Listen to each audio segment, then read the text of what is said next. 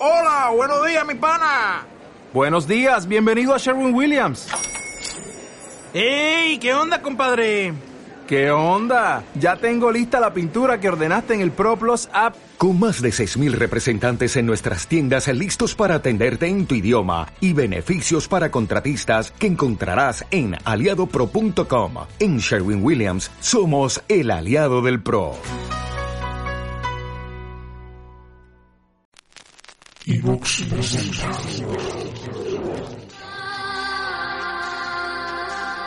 contar tu historia. Un podcast de Valeria Sorches. Quiero contar tu historia, historia, tu historia, historia. Porque detrás de cada caso hay una historia personal. Una historia colectiva. Una historia que merece ser contada.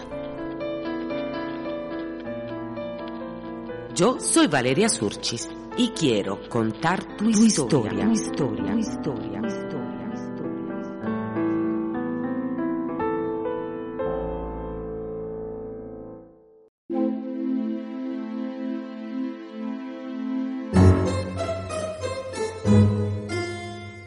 Temporada 5, episodio 16. Carlo Molca y Paul Bernardo. Un pacto con el diablo.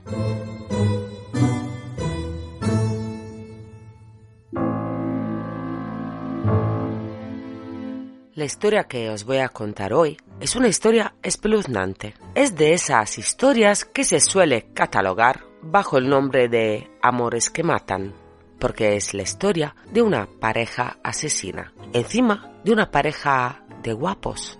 Por eso la prensa les llamó Barbie y Ken. Y muchas veces pasa que cuando los casos se hacen muy mediáticos, el foco se pone en cosas un poco absurdas, como, por ejemplo, en este caso, la belleza de estos dos asesinos.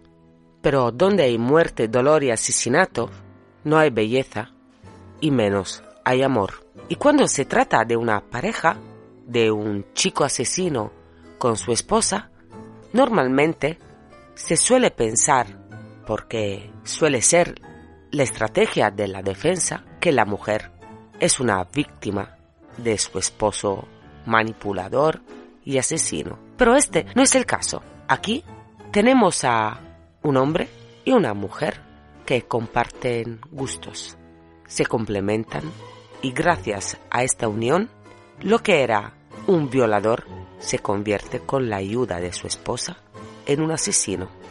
Probablemente conoceréis la historia. Es la historia de Paul Bernardo y Carla Omolka, Barbie en Ken Killers. Pero voy a empezar contando la historia de Tammy Omolka, la hermana de Carla. 23 de diciembre 1990, víspera de la Santa Navidad. Una de esas fechas donde la gente se reúne con sus familiares para pasar las fiestas en compañía y rodeados de amor. Tammy estaba preparándose para aquel día y estaba esa noche con su hermana Carla y el novio de esta, Paul. Iban a ver juntos una película en el sótano de su casa familiar, mientras ya los padres de las dos hermanas estaban dormidos. Ese era el plan de Tammy, claro, no de Paul y Carla.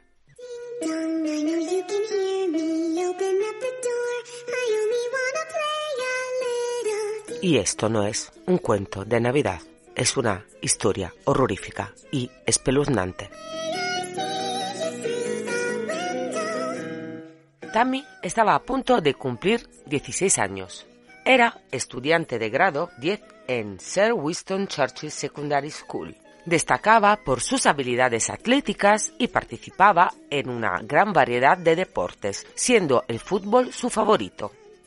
Donde nosotros vemos una chica quinceañera apasionada por el deporte, llena de vida y a punto de cumplir 16 años, Carla, su hermana, ve un regalo muy apropiado para su novio. Le va a regalar la virginidad de su hermana. Esa noche es la noche antes de Navidad.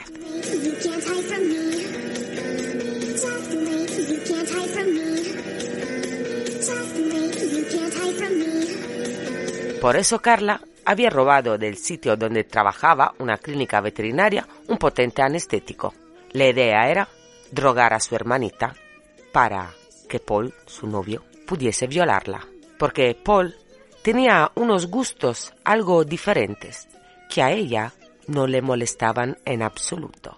Por eso también se llevaban muy bien como pareja. También Paul estaba, digamos, algo obsesionado con su hermanita y recriminaba a Carla el hecho que ella no fuese virgen cuando se acostaron por primera vez. Así que Carla pensó que era un buen regalo. Y Paul, realmente, cuando conoció a Carla, ya era un violador en serie, bautizado como el violador de Scarborough. Pero todavía nadie lo sabía, menos Carla, claro.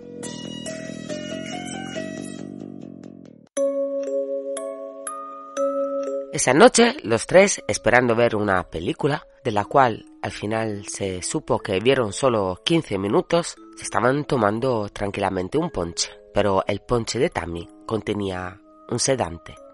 Cuando Tammy se, entre comillas, durmió, Paul y la misma Carla la violaron, grabando todo en vídeo.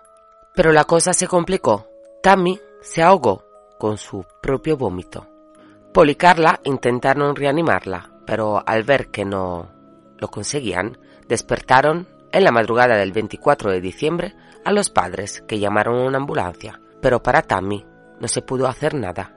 Los médicos vieron que Tammy había bebido y concluyeron que se había ahogado mientras estaba inconsciente con su propio vómito. La conclusión fue muerte accidental. Parece ser que a Paul le gustaba de verdad la hermanita de Carla y en su plan no estaba el hecho de que ésta muriera, así que empezó a reclamarle esto a su futura esposa, porque luego se casaron a lo grande. El problema era que, que ya las relaciones sexuales con Carla a Paul le aburrían. Entonces él hubiera preferido mantener a Tammy con vida. Recordémonos que Paul era un violador por poder disfrutar de ella cuando él quisiese. Entonces a Carla se le ocurrió que podía hacerse con otra adolescente. Y justo había una, virginal, que la adoraba. Se llamaba Jane. Podía ser un buen reemplazo de Tammy. Decidió invitarla a cenar, la drogaron y abusaron de ella. Claramente, grabando todo en vídeo. Al día siguiente, la chica despertó, no se acordaba nada y se fue. Se sentía enferma y algo dolorida, pero no recordándose nada de la violación. Jane logró sobrevivir, pero la sed de violación de esa pareja aumentó y fue cuando Bernardo secuestró a Leslie Mahaffey, llevándola a su casa. Durante varios días la violaron brutalmente, la asesinaron, cortaron su cuerpo a pedazos, arrojándolo en un lago. Lo mismo le pasó a la quinceañera Kristen French. Su cuerpo fue encontrado en una zanja de Ontario. Era 1992. Habían pasado dos años desde la muerte de Tammy. En 1991, Carla y Paul se habían casado y en enero 1993, Carla y Paul se separan. Carla no puede soportar más los ataques brutales de su marido, porque ahora ella es la víctima de su agresividad. Carla llegó a ser hospitalizada y claro, a Carla le gustaba la violencia, los abusos físicos y el maltrato, pero no a su persona. Mientras tanto, la policía se está acercando con sus investigaciones a desvelar la identidad del violador de Scarborough y entre los sospechosos está Paul Bernardo.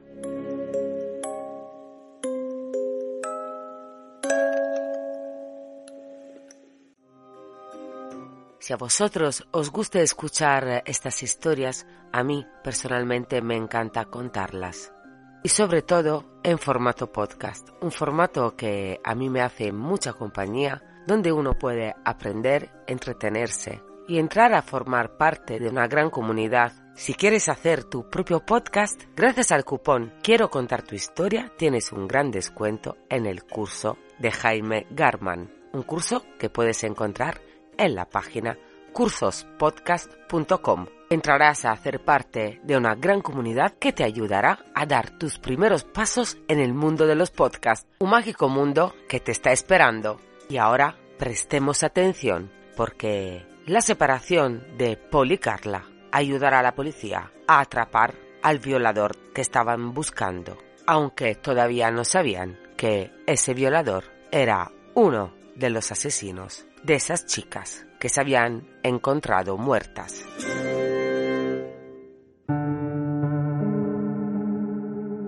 Cuando Carla se separó de Paul, se fue a vivir a casa de una amiga.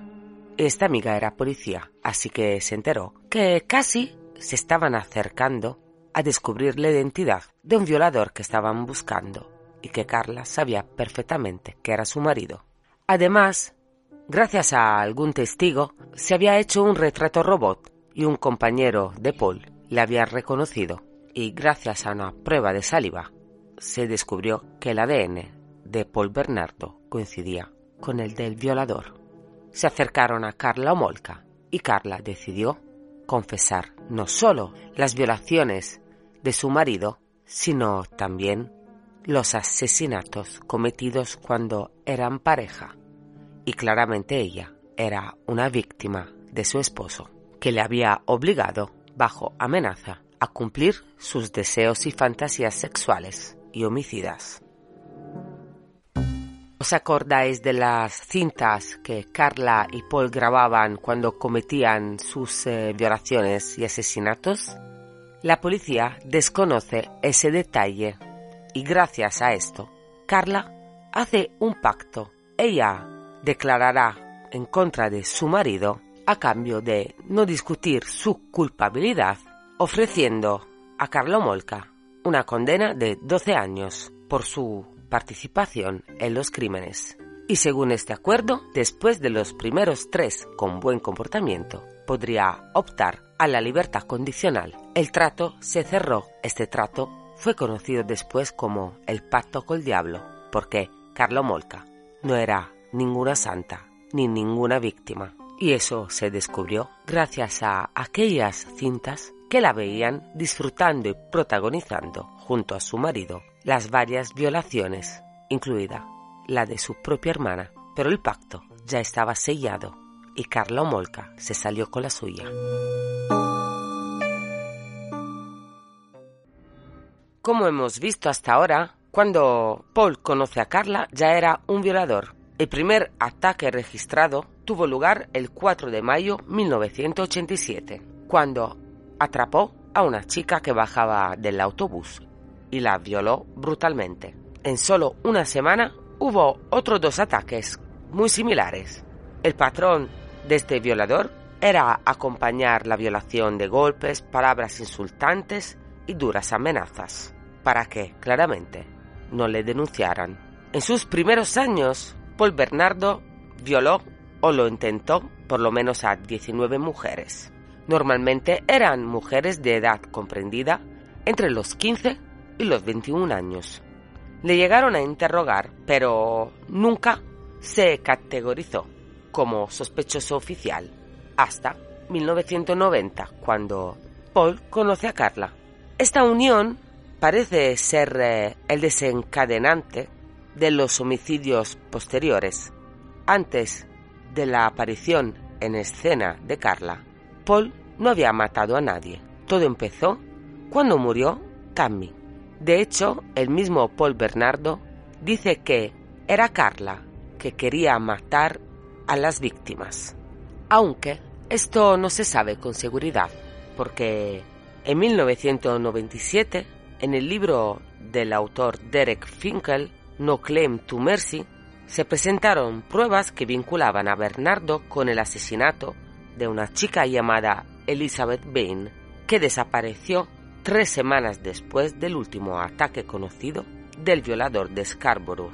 Para este asesinato fue declarado culpable su novio, Robert Baltovich, y su defensa sugirió que el asesino podía haber sido el violador que estaban buscando. Hablando de Paul Bernardo, su defensa poco podía hacer, porque las pruebas de ADN le condenaban y luego descubrieron las cintas de vídeo que la pareja grababa.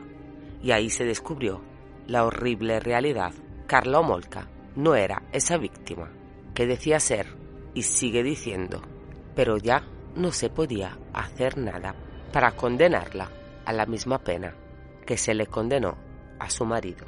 Bernardo fue condenado por todos los cargos de violación y asesinato y recibió cadena perpetua el 1 de septiembre de 1995. Después del arresto, el cuerpo de Tamio Molka fue exhumado. Dentro del ataúd se encontró una invitación a la boda de Paul y Carla.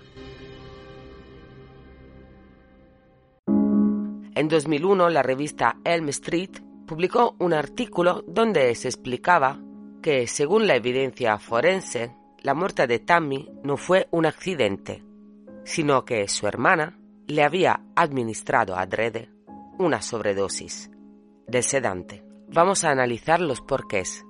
Si Paul Bernardo en su análisis psicológica fue catalogado como un psicópata, con un grado de psicopatía del 90%, Carla no dio el mismo resultado. Entonces, ¿qué le pasaba a Carla? Es importante saberlo, porque Carla ahora es una mujer libre, casada y madre de tres hijos, que hace poco trabajaba como voluntaria, cuidando niños en una escuela. El artículo publicado en la revista Elm Street sugiere que Carla era una narcisista maligna. El narcisismo maligno es un trastorno de la personalidad que combina el trastorno narcisista y el trastorno antisocial de la personalidad con algunos rasgos del trastorno paranoico. Quien padece este trastorno es una persona perversa, sin sentimientos de culpa ni vergüenza. No es capaz de empatía ninguna, así que puede dañar a su familia o a su pareja, sin mostrar arrepentimiento. La persona que sufren este trastorno necesitan ser admirados de forma continua y en su relación con los demás sienten sobre todo rivalidad y envidia. Personas cercanas a la pareja Paul y Carla decían que supuestamente y o probablemente a Paul Bernardo le interesaba de verdad Tammy, le gustaba de verdad y eso Carla no lo podía soportar. Nadie podía relevarla de su puesto al lado de Paul. Ella era la mujer de Paul, ninguna otra lo sería. ¿Será por eso que luego las víctimas de las violaciones no salen vivas de aquellas terribles experiencias? ¿Será Carla la mente asesina de esta pareja? Sabemos que los psicópatas no se pueden eh, rehabilitar, que no existe una terapia para ellos y para las personas con este trastorno de narcisismo maligno. Pueden luego adaptarse a vivir en la sociedad sin ser un peligro para la misma? Parece que no. Quizás se pueda fingir cierta normalidad o comportarse por una temporada como una persona totalmente normal, pero este trastorno solo necesita unas determinadas circunstancias para que emerja el auténtico ser de esa persona.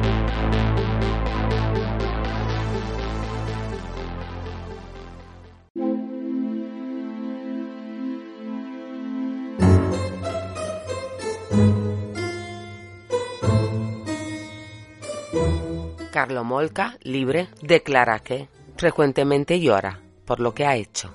También declara que, aunque haya pagado su deuda con la ley, con la sociedad, se siente que no y por eso tiene que ayudar a los demás. Carlo Molca dice que estaba atrapada por el encanto de su marido y que ella no empezó nada, solo siguió. Carla Omolka dice que no lo volvería a hacer porque antes era joven y ahora es adulta. Carla Molca, que fue relacionada con eh, el asesino Luca Magnotta, asesino conocido por el documental de Netflix A los gatos ni tocarlos, un descuartizador canadiense. Se dice que estuvieron cinco años juntos, cuando ya ella había acabado su condena y había sido puesta en libertad. No sé a vosotros, pero a mí esto me da mucho, mucho miedo. Este episodio ha sido patrocinado por cursospodcast.com.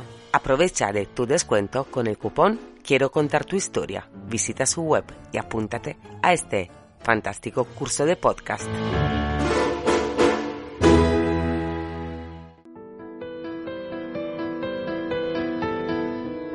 Habéis escuchado Quiero contar tu historia. Gracias por vuestro tiempo. Hasta el próximo episodio.